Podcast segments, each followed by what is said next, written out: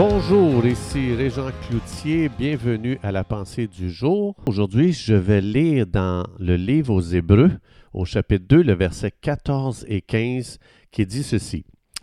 Par sa mort, Jésus a anéanti celui qui a la puissance de la mort, c'est-à-dire le diable. Et Jésus délivra tous ceux qui, par crainte de la mort, étaient toute leur vie retenus dans la servitude.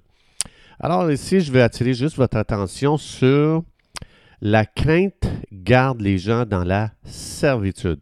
Dans ce verset, ça explique que Satan, le diable, utilise la crainte dans le but de, d'empêcher les gens de vivre pleinement la vie à laquelle Dieu nous a appelés. Donc, dans chaque situation, c'est étonnant comment nos premières pensées sont négatives. Comme par exemple, il arrive quelque chose de beau à quelqu'un et souvent il va sortir de notre bouche, c'est bien trop beau pour être vrai, il va sûrement m'arriver quelque chose, euh, un malheur, quelque chose, parce que c'est trop beau pour être vrai. Ou bien quelqu'un te lance des fleurs, des louanges, puis tu dis, ah, le pot va sûrement suivre, ça ne sera pas long. Donc, la nature humaine est tellement euh, est tellement enclin au doute, à la crainte. On trouve tellement difficile de voir au-delà des problèmes et de vivre en s'imaginant toujours le meilleur pour le futur. Mais Dieu nous a donné la capacité de faire un shift parce que cette atmosphère-là n'est pas de Dieu. Dieu nous a donné la possibilité de penser différemment. C'est pour ça qu'il nous a donné sa parole, pour commencer avec un changement dans notre pensée, afin qu'on puisse commencer à parler différemment, parce que tout ce qui sort de notre bouche crée notre monde, et de commencer à agir différemment pour pouvoir justement avoir des résultats différents. Il y a quelqu'un qui a dit, c'est insensé de s'attendre à des résultats différents en continuant à, faire les choses que l'on fait. Alors, ça veut dire que ça demande un changement de pensée pour que notre vie soit différente. Ça demande un changement de confession qui sort de notre bouche. Ça demande un changement de comportement. La crainte ne vient jamais de Dieu. Donc, euh, comme on voit ici dans le verset, Jésus est venu, il dit, moi là, je, je ne veux plus que les êtres humains vivent dans la peur de la mort de la peur de mourir. Alors Jésus, il connaît, il sait qu'est-ce que ça fait la crainte. Ça dit que l'ennemi utilise la crainte pour nous garder captifs, ça nous emprisonne, ça nous paralyse, ça nous empêche d'entrer qu'est-ce que Dieu euh, a préparé pour nous. Donc, comme je disais, la crainte ne vient pas de Dieu. Alors, c'est la raison pourquoi Dieu me dit sans cesse dans la parole de Dieu, cesse de craindre. Euh, euh, mets un stop à ta crainte. Dieu veut que j'aligne mes pensées avec les siennes.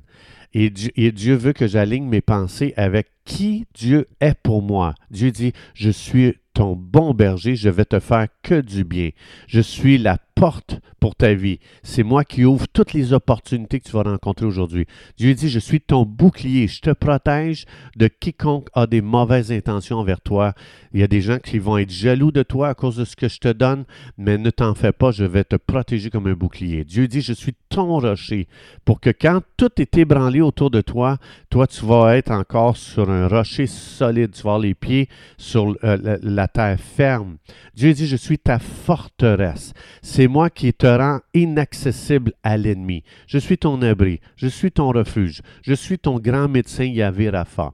Donc Dieu veut que le croyant développe une nouvelle mentalité à partir de qui Dieu est pour moi et il veut que maintenant je regarde chaque situation à travers qui il est.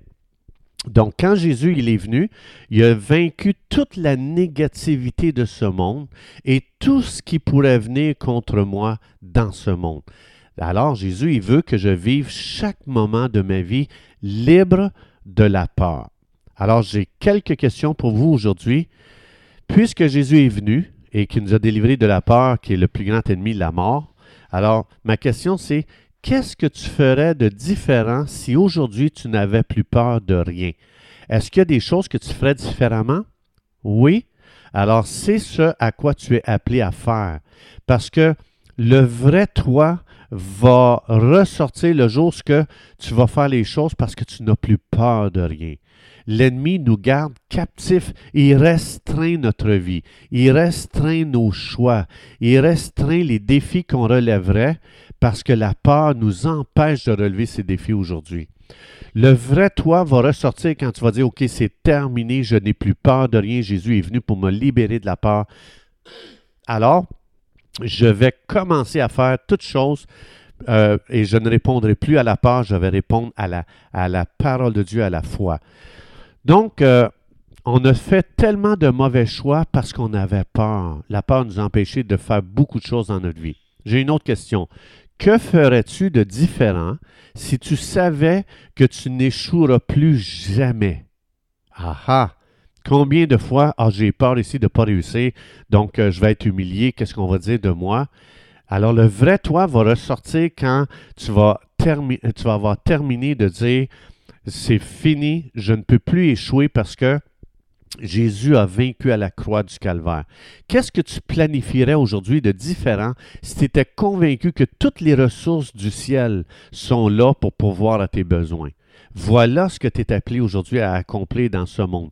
La peur réside dans le vieil homme, mais dans Romains 6, ça dit Dieu l'a crucifié, le vieil homme. Il est mort avec Jésus à la croix. Jésus t'a refait complètement à neuf pour qu'aujourd'hui tu puisses te lever et que tu vives chaque circonstance sans la peur, mais avec une confiance en Dieu. C'est pour ça que c'est tellement important d'être à l'écoute de qui tu es vraiment et comment Dieu t'a fait.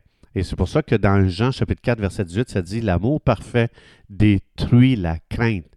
Donc, euh, euh, c'est pour ça que Dieu nous a donné des promesses pour que vous et moi, on cesse d'obéir à la crainte, que l'on commence à obéir à ce que Dieu dit qu'il est pour nous et euh, avec confiance avancer et marcher dans ce à quoi on est appelé aujourd'hui.